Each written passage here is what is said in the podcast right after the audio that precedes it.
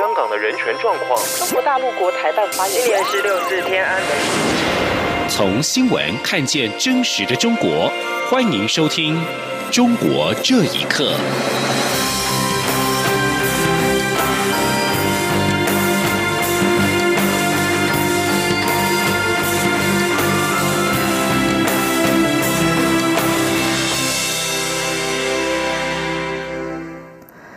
各位好，欢迎收听《中国这一刻》。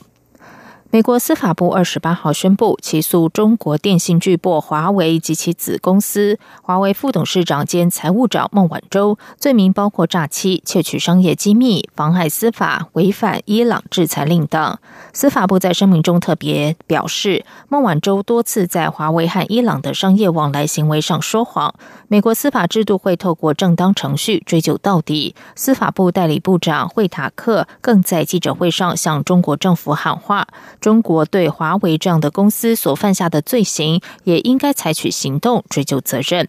由于正值美洲贸易谈判召开前夕，美国商务部长罗斯特别表示，孟晚舟案是司法个案，与即将召开的美洲贸易谈判完全不相干。加拿大广播公司报道，加拿大司法部二十七号深夜证实，加方已经接获美国引渡孟晚舟的正式要求。而华为今天也发布声明，表示非常失望，并且否认一切的不法指控，也相信美国法院最终会得出相同的结论。美中三十号将展开新一轮的贸易谈判，不过美方二十八号正式的起诉了中国华为以及华为副董事长兼财务长孟晚舟。我台经院今天指出，此举除了是在新的谈判开始之前对中方施压之外，也是希望趁早将华为相关诉讼案成立。接下来美方可能会将中方指标科技厂列为打击目标。中经院则指出，美方即使和中方谈判有进展，也不会容许核心科技实力遭到侵犯。记者谢嘉欣报道。加拿大应美国要求，在去年十二月逮捕华为副董事长兼财务长孟晚舟，引起国际瞩目。美国二十八号已正式起诉华为公司与孟晚舟，罪名包括诈欺、窃取商业机密、妨碍司法、违反伊朗制裁等十三项。由于美中贸易战双方谈判进入高层会谈，中国国务院副总理刘鹤即将访美磋商，美国此举也备受各界关注。台经院景气预测中心主任孙明德二十九号指出，美国可能有两种考量：一是趁着刘鹤访美前先施加谈判压力；二者则是要赶紧将相关诉讼案确立，避免夜长梦多。他说：“因为中方现在要求加拿大引渡孟晚舟。”所以，可能在这个方面，赶快把这个罪证累积起来，去控诉对方。让这个诉讼案早点成立，我觉得是他们最有可能的一个做法。中经院副院长王健全则指出，美国对中方此举并非善意表现。尽管双方谈判有进展，但美国对于自身关键科技的竞争力不会轻言放手，不容受到侵犯。至于贸易战谈判，若是美股下跌，美国总统川普支持度下滑，双方谈判空间就可能会比较多。孙明德认为，双方技术性谈判应已完成，只待高阶官员做最后拍板。双方的关税战应该已经结束，美方未来应是从科技战角度切入，针对中方个别公司控诉，特别是中兴、华为等指标性科技厂商，是美国最想打击的目标。中央广播电台记者谢嘉欣采访报道。受孕人士李明哲被关押在中国赤山监狱，他的妻子李静瑜二十八号收到监狱通知，三个月禁止探视。对此，陆委会今天指出，从李明哲入监服刑以来，陆方就未能实质保障李明哲及家属应有权益。我政府已经向陆方要求尽速改善。陆委会并强调，将持续会同家属，并结合社会各界的力量，共同促使陆方早日释放李明哲返台。此外，人权团体和李静瑜今天举行记者会，要求中国开放国际人权组织、陆委会前往探视李明哲。记者杨仁祥、王威婷采访报道。台湾社运人士李明哲，二零一六年十一月被中国依颠覆国家政权罪判刑五年，关押在中国赤山监狱。他的妻子李静瑜去年九月起数次申请探监都遭到拒绝，直到去年十二月底才成功探视李明哲。不过，李静瑜二十八号接到赤山监狱的通知，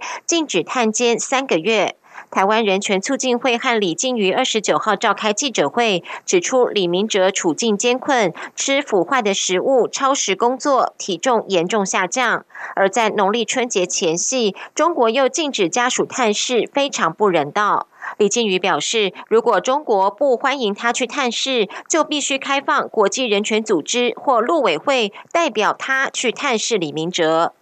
难道探视是囚犯与家属的天赋权利？我要求贵国，如果不欢迎我去探视，必须要开放，让国际人权组织以及中华民国的陆委会代表我去探视。我不接受任何的台商人士，他们的处境寄人篱下，很为难。国际特赦组织台湾分会代表黄尚清表示，全球关注李明哲的处境，对于中国禁止探视的做法感到震惊与愤怒。所以，当家人不能探监的时候，在完全没有外界监督的情形下面，更有可能发生在监狱中继续受到酷刑或其他不人道的待遇，这是我们最担心的事情哦。所以，国际特赦组织再次严正的促请中国必须正视这件事情。给予李明哲家属定期探监的权利，尊重言论自由，并且最重要的是李明哲无罪，请立即释放他。农历春节将至，人权团体高喊“李明哲新年快乐”的口号。他们将在二月四号除夕夜当天，在网络发起陪李明哲吃年夜饭的活动，透过网络串联的方式持续关心李明哲。人权团体也预告，三月十九号是李明哲被逮捕两周年，当天会举办活动，持续关注李明哲的近况。中央广播电台记者杨仁祥、王维婷采访报道。接下来关心的是，海基会今天在台北举办大陆台商子女学校教职员春节感恩参会，感谢三所大陆台校教职员的辛劳奉献。陆委会副主委陈明奇致辞时，肯定这些台校办学成绩，承诺陆委会将持续积极给予支持，对于台商学校的援助绝对不会减少。请听王兆坤的报道。海基会董事长张晓月表示，中国大陆与台湾的制度、想法、价值观不同。大陆台商子女学校千辛万苦保有台湾特色与价值观念，希望自己有一天能够前往东莞、上海等地，实地参访台商子女学校。陆委会副主委陈明奇表示，台商子女学校除了离乡背景外，还要受到政治环境与教学限制，办学难度远高于台湾。陆委会一定全力支持。那么你们在这个教学前线努力。那么我们也希望我们会啊，陆委会能够在后勤上面积极的来提供协助。当然，照往例，我们啊这个经费有限，我们要说一下的。但是我们对于台商的这个学校的这个援助啊，绝对不会减少。事实上，今年啊一百零八年啊，反台授课活动补助预算啊，我们努力的争取有小幅的增加啊，我们增加的幅度是六点二五帕。陈明奇提到，蔡英文总统在元旦发表的谈话，总统的重点是如何保护台湾利益，在保障民主生活与主权尊严状态下，继续推动两岸交流。陈明奇认为，台商子女学校扮演两岸交流先锋，希望能促成两岸健康、互相理解、有序的往来。中央广播电台记者王兆坤台北采访报道。根据最新消息，中国工业企业的利润在二零一八年严重下滑。有学者认为，这种整体大幅下滑的趋势，体现的是中国经济的结构性问题。此外，中国国有企业的国家补贴减少，以及中美贸易战，都使得中国工业企业的利润减少。请听以下的报道：根据中国国家统计局二十八号公布的资料，二零一八年年收入人民币两千万以上的工业企业利润总和。为六兆六千亿人民币，比二零一七年下降了百分之十二，而且低于二零一六年的利润总额。美国纽约的美中科技交流协会会长谢家业博士在接受自亚洲电台访问时表示，这种整体大幅下滑的趋势，体现的是中国经济的结构性问题。他说：“它也不是一个典型的市场经济的这样一个结构。从内部来说，它会导致制度啊、结构啊。”阻止它的生产力的发展。从外部来说，主要还是依靠一个出口。那么你看看现在国际上面的形势，中美贸易的争端，然后你的出口商品也会受到影响。统计局的资料还显示，二零一八年年收入人民币两千万以上的工业企业当中，国有控股企业实现利润总额一兆八千亿元，比上年增长百分之十二，增幅比二零一七年的百分之四十五下滑。中国经济学家夏一良认为。这种状况主要是和国家补贴的削减有关。他说：“因为以前呢都是政府有大量的补贴啊，包括出口退税。那么假如说跟出口没有关联，对基础设施啊或者能源产业，呃，比如说中石油、中石化，长期都是依赖国家的这个巨额补贴。呃，去景之后补贴减少，都有可能使它的业绩受到影响。因为根据统计局的资料，虽然私营工业企业利润也增长百分之十二左右。”但是外商以及港澳台商投资企业利润增长只有百分之二，与其他类型企业差距很大。毕业于北京清华大学的财经分析人士秦鹏认为，外资企业的状况受中美贸易战中的关税措施影响较大。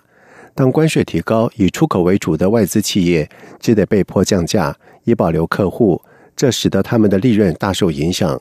二零一九年一月，国际原油等大宗商品价格正在回升，这虽然有利于工业企业的利润上涨，但有观察家表示，近期除了美国之外，经济下滑趋势明显，这对拉动中国工业利润依然不乐观。央广新闻整理报道。马来西亚近日宣布，因为项目成本过高，决定取消由中国融资、中国公司承建、造价达两百亿美元的东海岸铁路项目。有评论认为，中国在马来西亚推动的一带一路工程不仅有政治目的，还引发贪腐。请听以下的报道。据东南亚新闻网站博纳新闻二十六号消息，马来西亚经济部长阿兹敏向媒体表示，马来西亚已经决定取消造价两百亿美元的东海岸铁路专案，因为该专案成本过高，马来西亚没有能力承担。